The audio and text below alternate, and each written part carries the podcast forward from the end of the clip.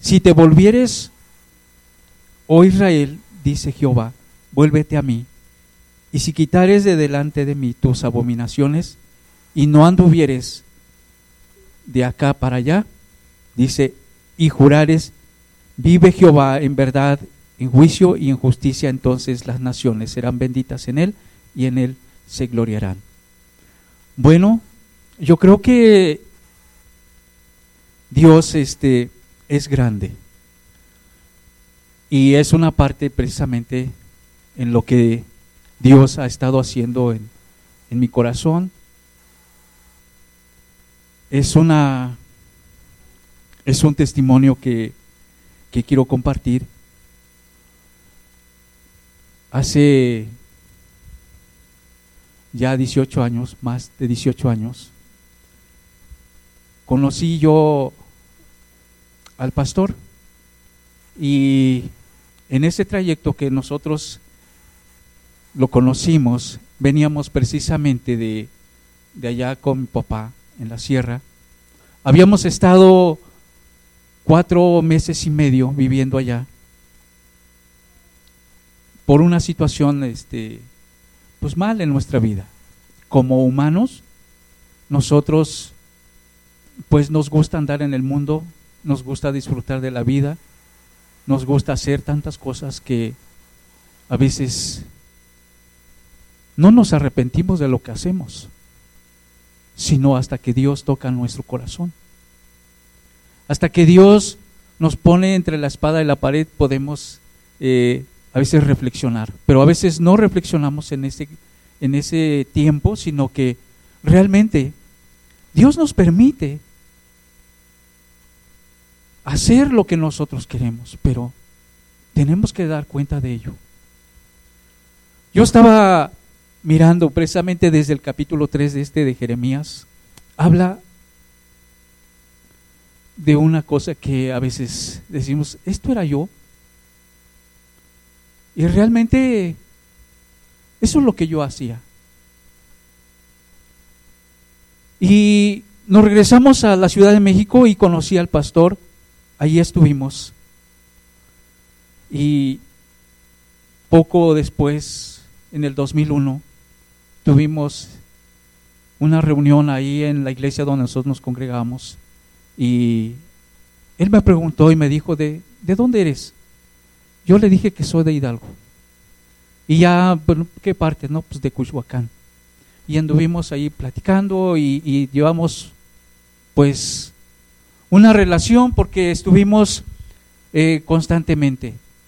Yo venía de allá, pero allá una persona se había acercado a mí, me había compartido, había dedicado su tiempo para enseñarme. Y eso en mi corazón, yo creo que ya unas ocasiones se, les, se los he dicho, que él siempre disponía su tiempo para enseñarme. Y le doy gracias a Dios porque eso tocó y despertó precisamente en mí el deseo de seguir a Dios. Y cuando tuvimos esa relación ya con el pastor, y él me dijo, em, ¿puedes invitarme a tu pueblo? ¿O cuándo vamos? Sí, eso sucedió en el mes de, eh, de Semana Santa y en el mes de junio, el 11 de junio del 2004, estuvimos viajando a la, a la sierra y, y, este, haciendo precisamente la obra de Dios. Y eso es lo que en mi corazón estaba el, el, deseo de, de, conocer, el deseo de aprender, de, de acercarme cada vez más. Yo no podía entender nada de lo que hacía. A mí me, me emocionaba, a mí me gustaba, pero el plan yo no lo entendía. Yo no entendía lo que precisamente estábamos haciendo en, este, en viajar a la sierra, en, en, en seguir este, congregándonos. Había, eso sí, pero había una pasión en mí de estar constantemente en los servicios de, entre semana, ahí estábamos. había estudios, ahí estábamos. Y los domingos, desde que se abría la iglesia hasta que se cerraba, había un deseo en mi corazón, siempre.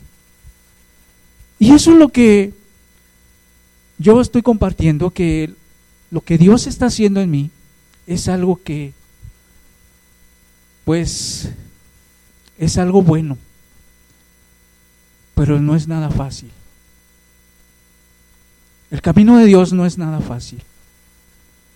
A veces vemos aquí en la iglesia que, que a veces no hay casi no hay personas. Y realmente a veces le damos prioridad a, nuestras cosas personales, a nuestros gustos. Y eso es lo que nos hace apartar de Dios. Aquí, esta parte, si tú lo empiezas a leer desde el capítulo 3 de Jeremías, vas a encontrar un mensaje que te va a hacer reflexionar. Yo me enfoqué en este capítulo 4 porque todo lo que hacía no era correcto.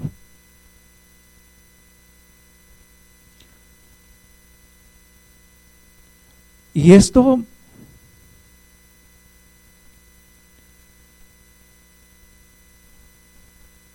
no ha sido una sola vez, sino que he estado leyendo He estado leyendo la Biblia y, la verdad que nos encontramos muchas partes, muchos mensajes, muchas formas de cómo Dios nos habla, de que nosotros no debemos de perder nuestra fe, no debemos de perder la confianza en lo que Dios nos ha enseñado, en lo que Dios quiere de nosotros. Es algo que Esto lo debemos de vivir. Cuando nosotros estamos aquí, decimos, bueno, pues gloria a Dios porque estamos aquí.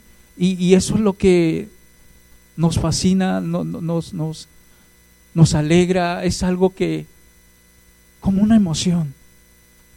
Esto no es una, no es una emoción, esto es real, esto es una vida.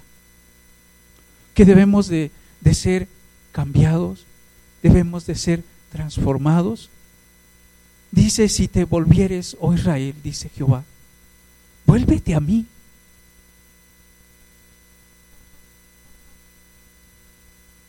En el libro de, Oseas habla de una fornicación. A veces decimos, bueno, fornicar es eh, tener relaciones sexuales no se refiere tanto a eso, sino que hacer lo malo es estar una parte en el mundo y una parte aquí. Un pie adentro, un pie afuera. ¿Por qué? Porque eso es lo que nosotros nos gusta, estar allá afuera y estar acá adentro. Queremos complacer allá afuera y queremos complacer acá adentro. Estamos, estamos mal. Creyendo que nosotros estamos agradando a Dios. Cuando nosotros mismos no nos hemos examinado precisamente en nuestra vida, ¿qué es lo que nos gusta? ¿Nos gusta el mundo o nos gusta buscar a Dios? Porque lo que Dios nos dice es que nos volvamos a Él. Y eso implica que dice que Él lo quiere todo. Él no quiere una parte. Él no quiere un cuarto de tu vida, no quiere la mitad de tu vida, Él lo quiere todo. Y por eso es una vida que, por eso te decía que es difícil. ¿Por qué? Porque estamos tan acostumbrados a vivir precisamente con las pasiones del mundo. Y eso nos hace perder nuestra fe. ¿Por qué? Porque vienen situaciones difíciles en nuestra vida, vienen pruebas. Dios te va a probar. Dios te va a afligir. Y en esos tiempos de tu aflicción y de tu prueba, tú vas a volver atrás. vas a decir, pues estaba mejor allá afuera, estaba mejor en lo que estaba haciendo. Aquí no estoy recibiendo bendiciones. Cuando Dios está tratando de quitar todo lo que nosotros somos y estamos siendo limpiados.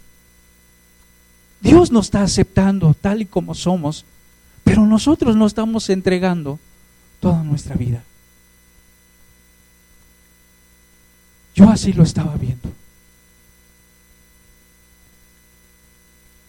Nosotros nos levantábamos, mi esposa y yo nos levantábamos dos, tres de la mañana a orar.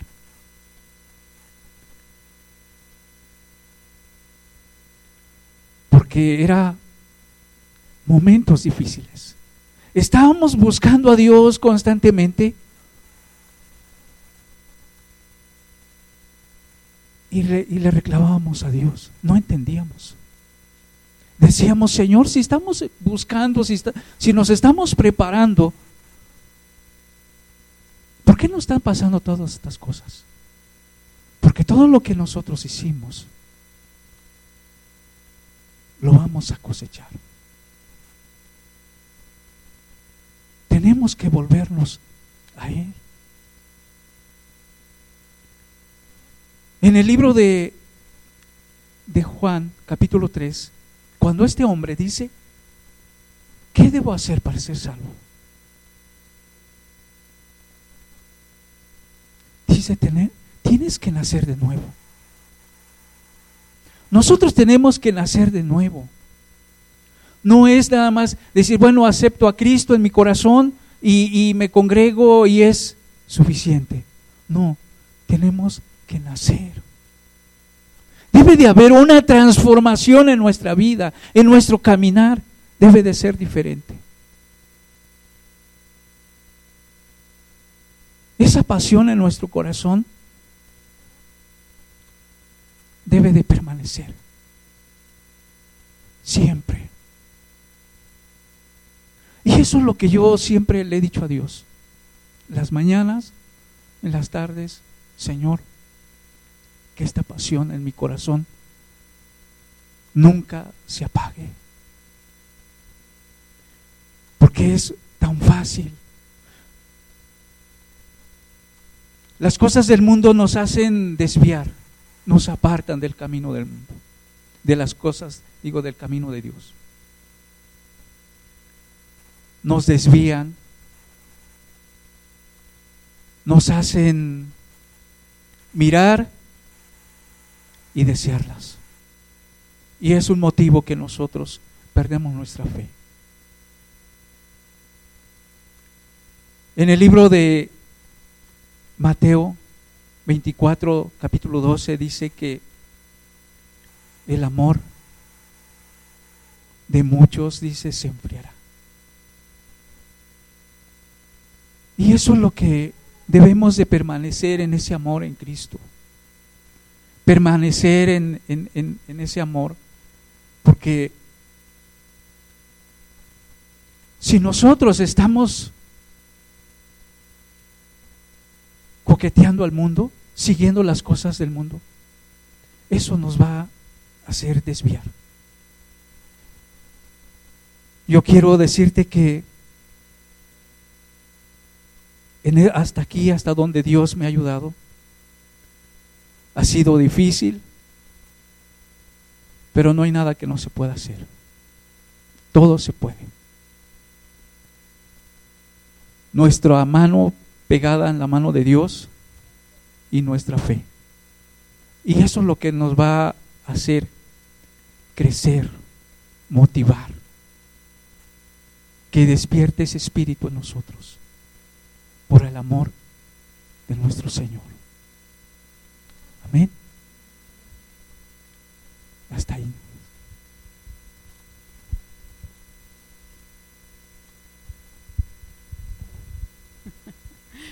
Eh, también eh, mi esposo me pidió que pudiera compartirles algo de lo que yo he vivido. Mi nombre es Sandra, bueno, los de la Congre me conocen, pero los que no son de la Congre pues no me conocen. Mi nombre es Sandra Calderón. Eh, soy licenciada en pedagogía, gracias a Dios. Eh, vengo de, de una familia, podríamos decir, normal, entre comillas. Eh, y ahorita van a ver por qué normal. Eh, mi padre es alcohólico, gracias a Dios ya no toma, pero mi padre eh, tomaba demasiado y había violencia dentro del hogar. Ahora entienden por qué una familia normal, porque esa es la familia normal, entre comillas, que se está dando en la sociedad y que muchos están aceptando. Eh, había violencia, eh, mi papá, yo no recuerdo nunca que me haya levantado la mano a mí o que me haya pegado a mí, pero sí recuerdo que golpeaba a mi mamá y, y que golpeaba a mis hermanos. Y recuerdo mucho un, dicen mi esposo que cómo es posible que me acuerde de eso, yo tenía como tres años, digo, no sé, pero yo lo recuerdo, lo tengo en mis memorias. Recuerdo mucho cómo me puse entre mi papá y mi mamá, porque mi papá iba a golpear a mi mamá y lo corrí de la casa a los tres años. Le dije, vete de la casa, porque, porque era la más pequeña de la casa, vete de la casa porque no, no te queremos. Y hago un paréntesis, antes de que yo eh, naciera, en, mi casa, mi mamá, eh, somos cinco hermanos vivos, pero mi mamá, antes de mí, tengo otra hermana mayor, un año mayor que yo, y antes de ella, eh, mi mamá embarazó de una hermana que falleció eh, muy pequeñita. Entonces, el, que haya nacido mi hermana, eh, hubo como temor por parte de mis papás de que no fuera a fallecer otra vez. Y después que nací yo, pues también había ese temor. Y, y una de las cosas que me platican a mí es que cuando yo era bebé, mi papá no me quería cargar porque tenía ese temor precisamente. Yo nací con una hernia eh, umbilical, entonces era muy pequeñita y mi papá dice que cuando me cargaba sentía que me, que me le deshacía en los brazos de tan pequeñita que era. Eh, eh, eso ocasiona en el corazón del bebé, lo crean o no lo crean, está comprobado científicamente, en el corazón, aquí tengo un estudiante de medicina y no me va a dejar mentir, este, en el corazón del bebé, en el, espíritu del bebé ocasiona un rechazo, ocasiona un rechazo en, las personas, desde, el, desde el vientre, la situación que vaya viviendo la, la madre con el bebé. Entonces había esa situación de rechazo, de rechazo, de rechazo. Fui creciendo en esa violencia y gracias a Dios, tiempo después mi papá dejó de tomar, pero ya había mucho rencor en, mi mamá y, muchas situaciones en mi papá también, que seguía esos pleitos y esas, esas contiendas dentro del hogar. Por lo tanto, como hija no te sientes amada, no te sientes apreciada y no te sientes valorada. Y había ese rechazo también, ese sentimiento en mi corazón y en mi ser de rechazo. Eh, siempre he sido muy de, ver las cosas, la naturaleza me gusta mucho, pero observando todo eso, siempre le preguntaba a alguien, sin saber a quién realmente le estaba preguntando, ¿para qué estaba aquí? ¿No te has preguntado tú eso? Yo creo que todos nos lo hemos preguntado. Es la pregunta existencial que, que todos o casi todos nos hacemos. ¿Para qué existo? ¿Para qué estoy aquí? ¿Cuál es el propósito realmente del que estoy aquí? Y nos enseñan en la escuela que el hombre nace, crece, se reproduce y muere. Y ese es el ciclo de la vida. Pero realmente yo pensaba en mi corazón y en, mi ser, decía, ¿realmente eso es lo único que vamos a vivir? O sea, ¿realmente eso es lo único que vamos a tener? O sea, voy a nacer, voy a crecer, me voy a casar, voy a tener hijos y me voy a morir. Eso es lo que realmente va a pasar. O sea, no hay más. No, no hay algo más. Y fui creciendo dentro de la religión eh, tradicional. Eh, eh, fui, para, para, aquellos que tengan alguna duda, si quieren después platicamos, di clases de catecismo, estuve en el coro de la iglesia, eh, estuve en, el grupo juvenil, o sea, era una persona que estaba realmente activa dentro de la iglesia tradicional, pero no conocía a Dios. No había realmente una relación con Dios. pero sí había un, un sentimiento en mi corazón de rechazo. Yo me sentía rechazada, me sentía rechazada por mis padres, rechazada por mis hermanos, rechazada por mis, mis compañeros de clase, porque eh, de verdad en secundaria fue muy difícil para mí. Yo no sé si ellos no lo recuerden, pero cada quien lo recuerda de la manera en cómo lo vivió. Y yo lo viví de una manera muy, muy desagradable. Eh, me hacían bromas muy pesadas. Eh, una ocasión alguien, un varón hizo una broma muy, muy, muy pesada delante de todos los compañeros. Eh, yo no podía, o sea, yo tenía ganas de darle un bofetón, pero la vergüenza me, me ganó y lo único que hice fue voltearme y llorar para adentro, aguantarme y sentirme rechazada. Llegué a la prepa y tuve ahí amigos y conocí a una persona, una amiga, eh, con la cual eh, me llevé muy bien y estuvo todo muy bien, pero eh, ese sentimiento de rechazo también me hizo que me fuera por caminos que no eran correctos. Y uno de ellos, por ejemplo, recuerdo mucho que esta amiga fumaba y entonces me invitó a fumar y yo dije, pues va, o sea, pues ya estoy creciendo, pues va. Y, me recuerdo muy bien ese día porque después de ese día tuve una cruda de cigarro que fue impresionantemente espantosa. Y de ahí dije, jamás en la vida vuelvo a fumar, gracias a Dios de verdad, porque pasó eso en ese momento, porque dije no, y, no puedo aguantar el olor del cigarro. Pero eh, la manera en como yo estaba viviendo, pues ya no era muy correcta, era muy arburera, una, una mujer que a los hombres les daba miedo platicar conmigo por la forma en como yo hablaba. No me enorgullece eso porque sé que no es algo eh, ni femenino ni, ni, bello en una mujer. Eh, seguí creciendo y en la universidad tuve que eh, trasladarme a otra ciudad porque donde nosotros vivíamos no había una, una universidad pública para poder estudiar. Y tuve que trasladarme a la Ciudad de México, donde viví con mi abuelo y con mis hermanos y con algunos familiares, pero pues cada quien tenía su vida y entonces ese sentimiento de rechazo fue incrementándose.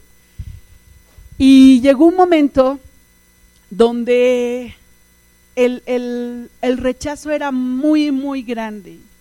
Yo, yo podía darme cuenta de cómo eh, había lugares donde yo no me sentía tan aceptada, donde yo no me sentía eh, a gusto. Yo no sé si a ustedes les ha pasado, yo creo que sí.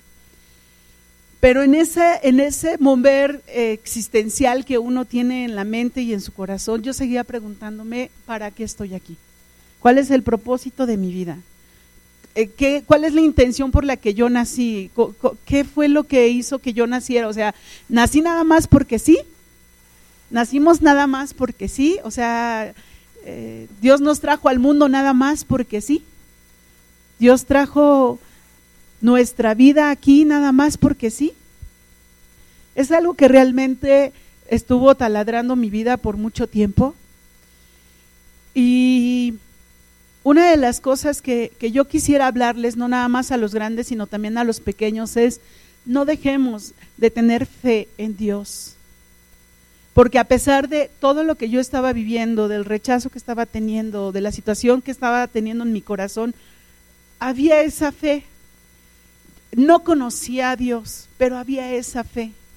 Y gracias a Dios, un día el Señor se presentó a mi vida de una manera muy diferente a lo que nosotros podríamos pensar, porque nos presentan o al menos así me presentaron a un Dios dentro de la tradición, dentro de la religión tradicional, me presentaron a un Dios en una imagen donde estaba hueca, donde no había realmente un espíritu, donde no había un alma, donde no había realmente alguien que me estuviera escuchando. Y esa imagen para mí fue un Dios por mucho tiempo, pero es, ese, ese Dios yo lo veía distante, alejado, eh, pues si me escucha bien y si no me escucha, pues bueno, o sea, yo no puedo hacer mucho porque pues Él es el Dios que yo conocía. Y el haber vivido en una familia con violencia también provoca que uno sea violento. Entonces había situaciones donde yo reaccionaba con mucha violencia. Y se los comento rápido, no, ya no soy así, gracias a Dios. Pero recuerdo mucho cuando estaba en la primaria, estábamos jugando básquet, me gusta mucho el básquetbol, y en una de esas un muchacho me pegó sin querer jugando básquetbol, o sea, es un deporte de contacto, y me pegó sin querer. Yo tendría 13 años, más o menos 14 años. Recuerdo muy bien, el muchacho era güero, un poquito más bajito, muy, muy poquito más bajito que yo, y así muy, muy güero, muy rubio. Y recuerdo cómo lo correteé, yo no sé cómo me vio el chico, que él salió disparado corriendo y yo lo correteé, lo alcancé, lo agarré del cabello y lo bajé así. Esa era la violencia que yo tenía en mi corazón.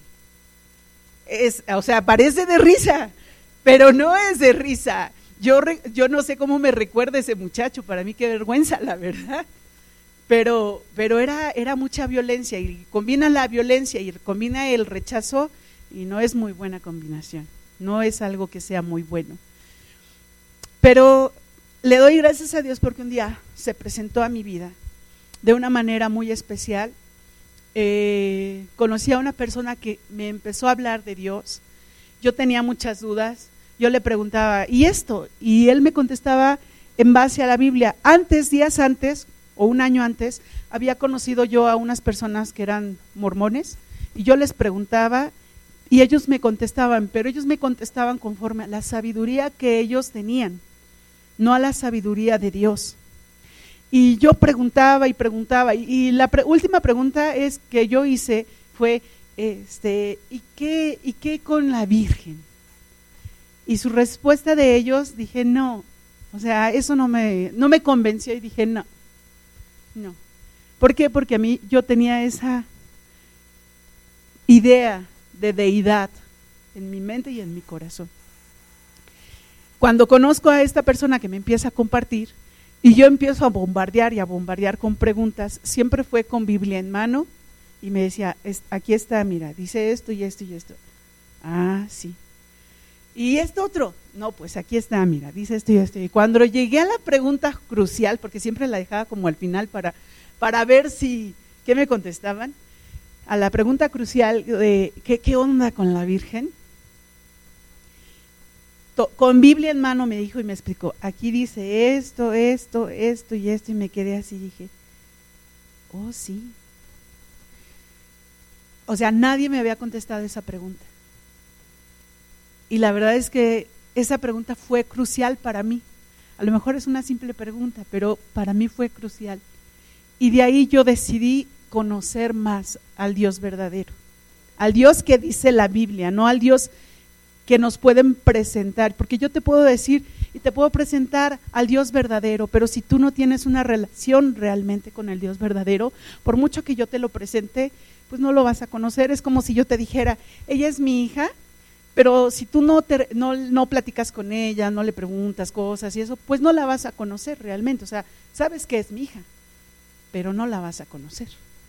Entonces, empecé a, a buscar al Dios que estaba empezando a conocer, que estaba empezando a, encontrarme. Y, y para mí ha sido tan especial, el camino no ha sido sencillo, el camino no ha sido fácil, el camino ha sido un poco dificultoso, no voy a decir que han sido este, miel sobre hojuela, porque no es cierto, cualquiera de los que estamos aquí que conocemos eh, y hemos estado buscando al Señor y hemos buscado de Dios y que estamos caminando sus caminos o tratando de caminar sus caminos, sabemos que no es sencillo, no es fácil, pero Dios realmente se muestra en amor y en misericordia, en bondad. Dios me libró de una vida de poder, siempre hablamos sobre la salvación, y, sobre cómo Dios eh, nos rescata de precisamente de, de, poder, de, poder ir al cielo. Pero yo también quisiera decirte que Dios nos salva de poder vivir una vida que no es agradable a Dios primero, pero que además puede ser muy desagradable para ti, puede ser muy dolorosa, puede ser muy aún destructiva para ti, para ti mismo, para ti misma. Yo lo puedo ver en la vida de la gente que amo, que, que está cerca de mí, familiares que no conocen a Dios, que no han permitido todavía el que yo les pueda hablar y compartir del Señor, y su vida realmente es dolorosa, es triste. Eh, eh, em, lloro, lloro con ellos y lloro por ellos, porque su vida ha sido muy, muy difícil. También mi vida, pero la diferencia es que a pesar de las dificultades, tengo esperanza tengo esperanza en quién, en Cristo Jesús. Y si yo no tuviera realmente esa esperanza, pues sería como te dije al principio. Nace, crecen, se reproduce y muere.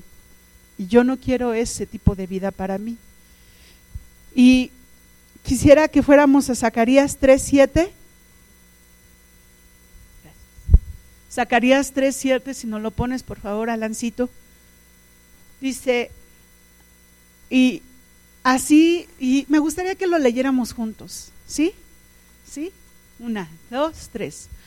Así dice Jehová de los ejércitos, si anduvieres por mis caminos y si guardares mi ordenanza, también tú gobernarás mi casa, también tú guardarás mis atrios, y entre estos de aquí están, te daré plaza. ¿Qué está diciendo el Señor en esto? Tú tienes un lugar especial para Él, para mí, para ti. El Señor tiene un lugar especial para cada uno de nosotros. Y ese sentimiento de rechazo se ha transformado. Y me he sentido aceptada en los caminos de Dios. Mi vida ha sido transformada, mi vida ha sido cambiada mi vida ya no es la misma. Puede ser que, que, a lo mejor lo creas, puede ser que a lo mejor no creas en Dios, pero el que tú no creas en Dios no quiere decir que no existe. El que tú no creas que Dios está presente en nuestras vidas no quiere decir que Dios no existe. Es nadie puede ver de dónde viene el viento. Sin embargo, el viento está presente.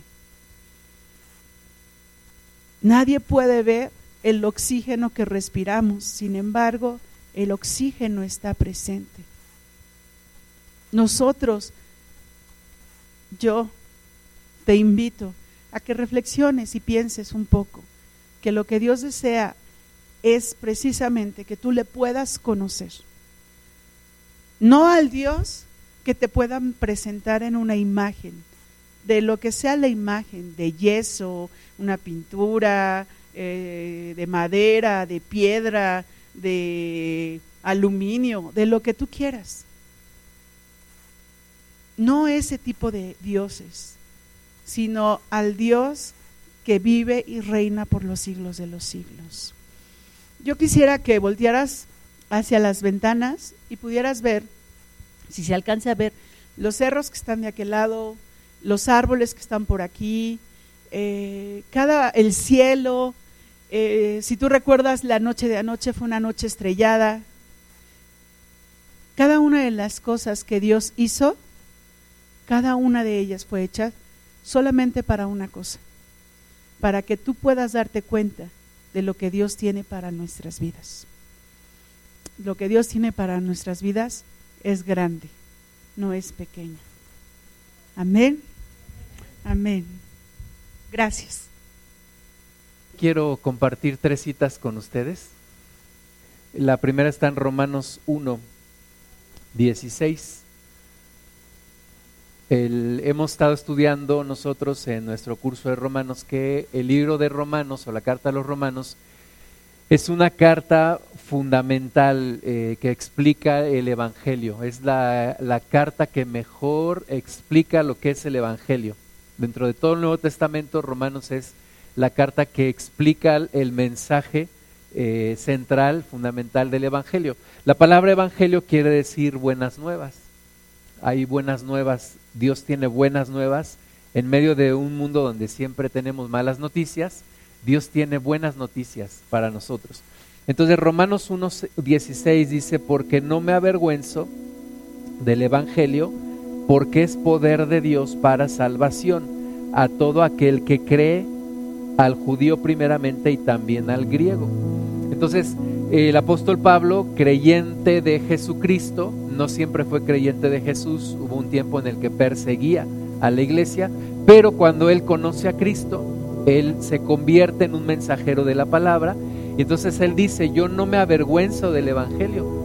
Algunos cristianos se avergüenzan del Evangelio y, tratan de, de, pasar desapercibidos en el mundo, ¿no? y y, te dicen, oye, te veo diferente, y dices, ves que me bañé, es que, ¿no? Eh, y a veces nos avergonzamos del Evangelio, pero dice Pablo, yo no me avergüenzo del Evangelio, por una razón, porque es poder de Dios, es poder de Dios, Dios es poderoso. Ahora, este poder de Dios se manifiesta de una manera extraordinaria para la humanidad, porque dice que es poder de Dios para salvación. Entonces, el, Evangelio, las buenas nuevas, las buenas noticias, son poder de Dios para salvación. Pero hay una condición, es poder de Dios para salvación, dice a todo aquel que cree. Entonces es necesario creer. La Biblia dice que sin fe nadie puede agradar a Dios, nadie puede ver a Dios sin fe. Entonces, el Evangelio es poder de Dios para salvación a todo aquel que crea, al judío primeramente y también al griego. Entonces no importa la nacionalidad, no importa si eres hombre o mujer, no importa si eres rico o pobre, si eres joven o, anciano. El Evangelio es poder de Dios para salvación. Si tú crees, si tú puedes creer, no hay restricción, solamente creer.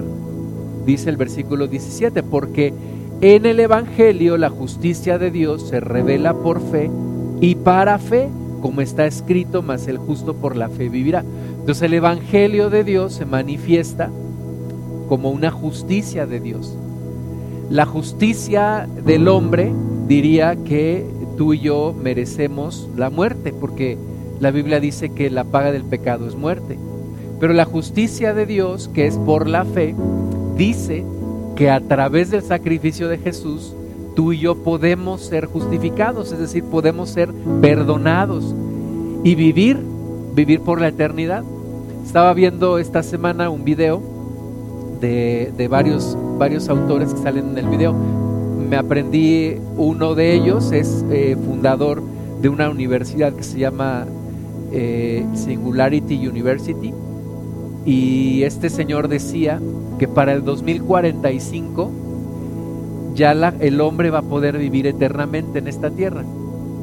Y yo me reí de ellos porque yo no creo que para el 2045, y de hecho no creo que para ningún año, el hombre no va a poder vivir por la eternidad en esta tierra.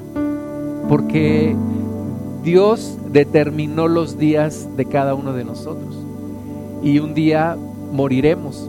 Y un día nos presentaremos delante de Dios un día estaremos cara a cara con Dios. Un día, aún los que no creen que hay un Dios, lo tendrán que ver, tendrán que presentarse delante de Él. Entonces, si tú y yo nos presentamos con nuestra propia justicia, seremos condenados como culpables, porque todos hemos pecado delante de Dios.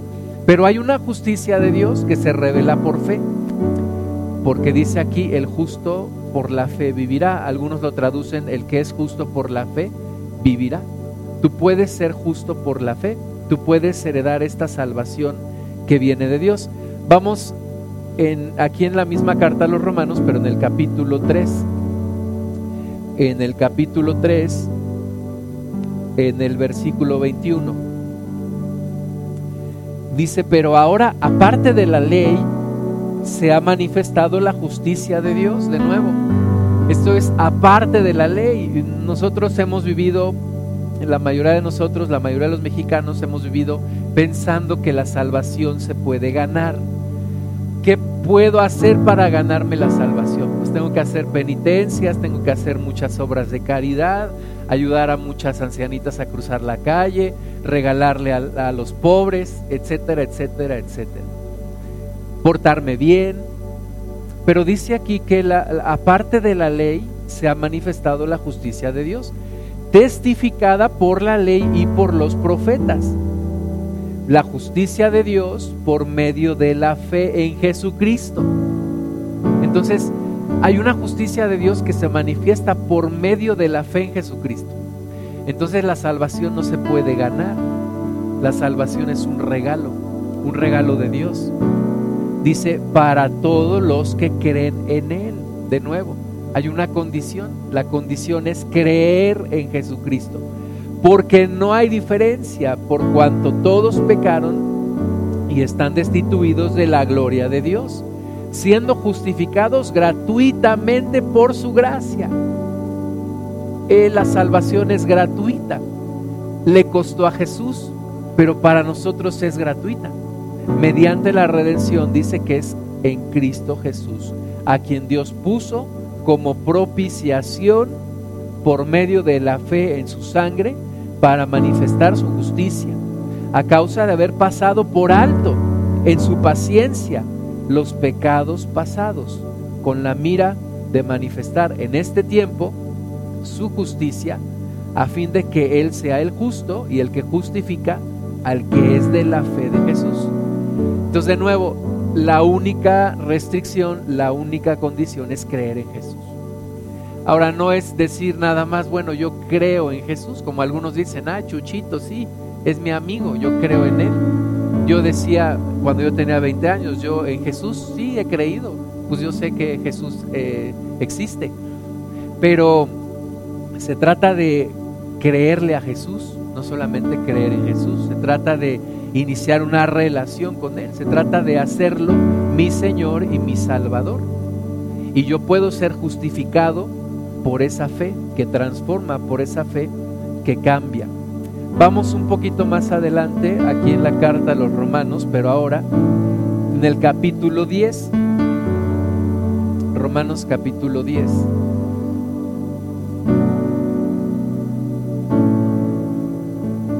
Versículo 5.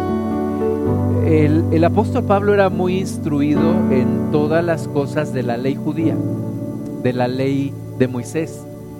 Y él entiende muy bien todo esto por revelación del Espíritu Santo y, Dios lo toma para escribir estas palabras tan hermosas, porque dice Romanos 10:5, porque la justicia que es por la ley, Moisés escribe así, el hombre que haga estas cosas vivirá por ellas.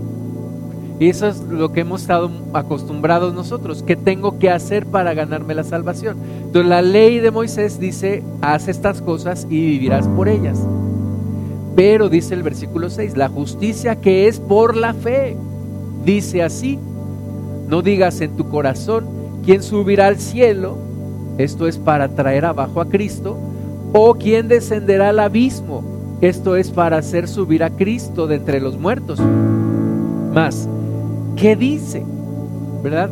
Eh, la, justicia que es por la fe no te dice que te vayas a un lugar de rodillas, no te dice que te vayas a un lugar y te pegues en la espalda o que hagas penitencia, no. ¿Qué dice eh, aquí entonces? Se hace la pregunta. Entonces, ¿qué dice la, la justicia que es por la fe? Cerca de ti está la palabra, en tu boca y en tu corazón. Hay dos elementos de tu cuerpo que van a tomar relevancia en, estos momentos. Una es tu boca y la otra es tu corazón. Entonces, cerca de ti está la palabra en tu boca y en tu corazón. Algo debe de pasar en tu boca y en tu corazón. Esta es la palabra de fe que predicamos.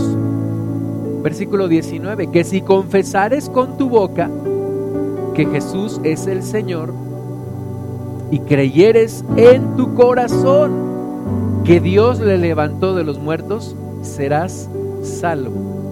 Ahí están las dos cosas que, que Dios quiere que ocurran en tu vida. La primera, y aunque lo dice un poquito al revés, pero lo primero que debe suceder es que en tu corazón haya una convicción. Una convicción de que Jesucristo murió y fue levantado de los muertos. Y que eso que tú crees en tu corazón lo confieses con tu boca. Lo digas con tu boca. Que si confesares con tu boca que Jesús es el Señor y creyeres en tu corazón que Dios le levantó de los muertos, serás salvo. Serás salvo. Algunos dicen, nada más tengo que hacer eso. Nada más, tienes que hacer eso. Había un hombre que equivocó el camino en su vida y se dedicó a robar. Robaba y como, como la, la gran mayoría de la gente que roba, pues nunca creen que van a ser descubiertos.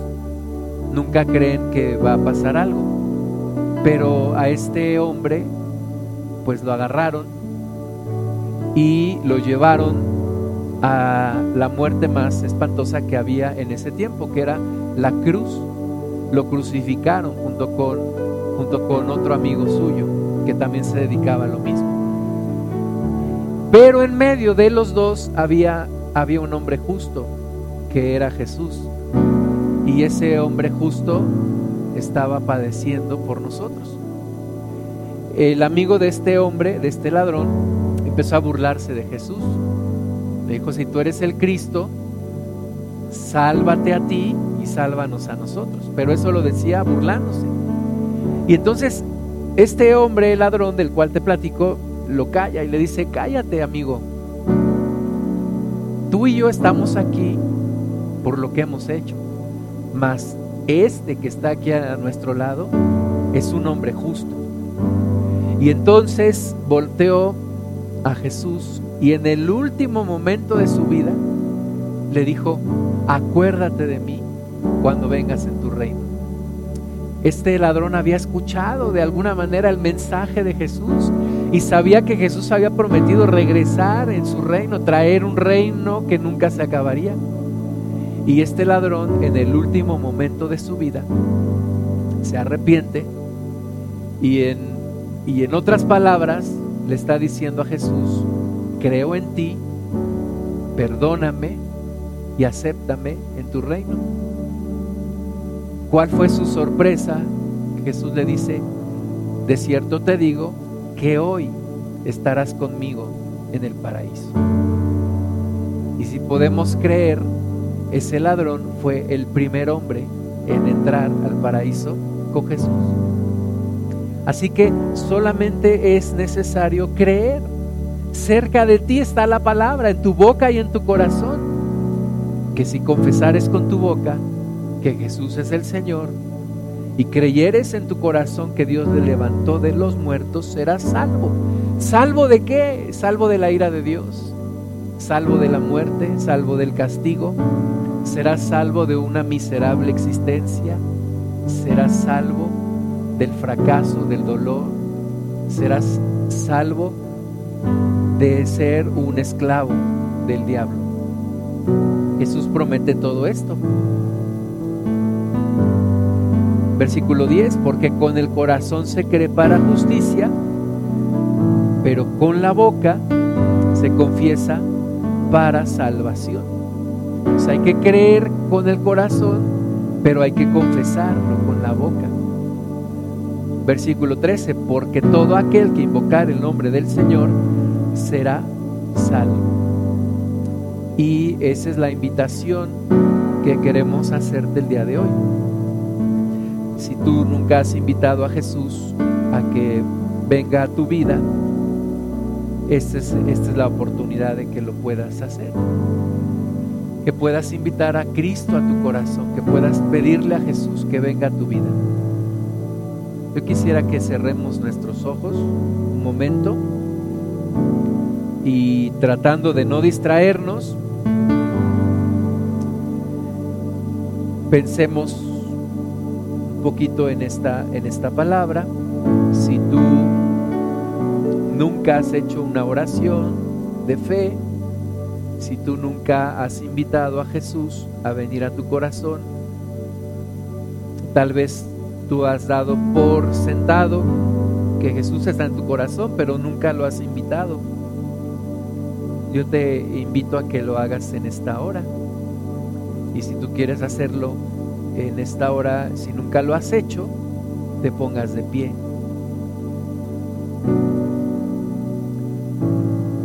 Porque Jesús dijo, el que me confiese delante de los hombres, yo le confesaré delante de mi Padre. Pero el que me negare delante de los hombres, yo le negaré delante de mi Padre. Entonces, si tú quieres invitar en esta hora a Jesús a tu corazón, nunca lo has hecho, te invito a que te pongas de pie y hagamos una oración y, y, le pidamos a Jesús que venga a tu corazón, que venga a tu vida. No es una religión, no es invitarte a unirte a una religión, es invitarte a que inicies una relación con Jesús. Y vamos a confesar, confiesa con tu boca que Jesucristo es el Señor. ¿Puedes decirlo? Yo confieso con mi boca que Jesucristo es el Señor. Y creo en mi corazón que Dios le levantó de los muertos. Amén. Ahora invita con tus propias palabras a Jesús a tu corazón. Dile, Señor Jesús, yo quiero pedirte que vengas a mi corazón, que vengas a mi vida, que te manifiestes a mi vida, que me permitas conocerte.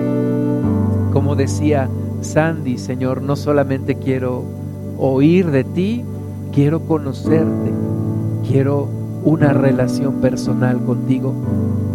Manifiéstate a mi vida, revélate, Señor. Muéstrate de una forma que yo pueda entender, que yo pueda comprender. Y ayúdame a caminar en tus caminos, Señor. Ayúdame a andar en tus veredas. Ayúdame, transforma mi vida. Cambia mi vida, Jesús. Vamos a ponernos todos de pie. Vamos a cerrar nuestros ojos. Vamos a levantar nuestras manos. Vamos a darle la gloria al que vive, al que Dios levantó de los muertos. Vamos a darle la gloria al que resucitó, cuya tumba está vacía. Alza tu voz, bendice a Jesús. Dile, yo te alabo Jesús. Yo te doy la gloria, Cristo. Yo te bendigo con todo mi corazón. Tú estás en medio de los que se reúnen en tu nombre. Y aquí estamos nosotros reunidos en tu precioso y santo nombre, pidiendo que nos toques, pidiendo que nos abraces, que te manifiestes a nuestra vida, Señor, y que nos hagas sentir más y más tu amor. Padre, decía Claudio que en estos postreros tiempos el amor de muchos se enfriará, pero nosotros no queremos que nuestro amor se enfríe, queremos al contrario, queremos más de ti, Señor, queremos más y más de tu presencia, Señor Jesús. Bendecimos tu nombre. Levanta tu voz, encuentra palabras en tu corazón para bendecirlo. Y que venga tu Espíritu Santo, Señor. No te avergüences del Evangelio, porque es poder de Dios para salvación a todo aquel que cree. Levanta tu voz, bendice su nombre. Olvídate de, del que está a tu lado y entra en una comunión con Jesús. Señor, queremos estar en tu presencia.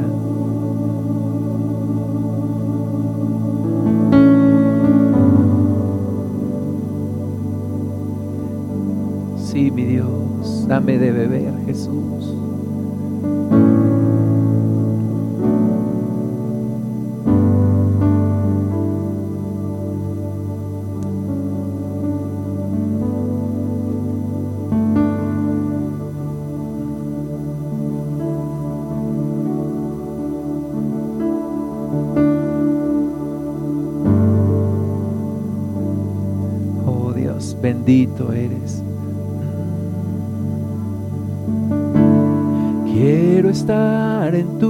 Presencia.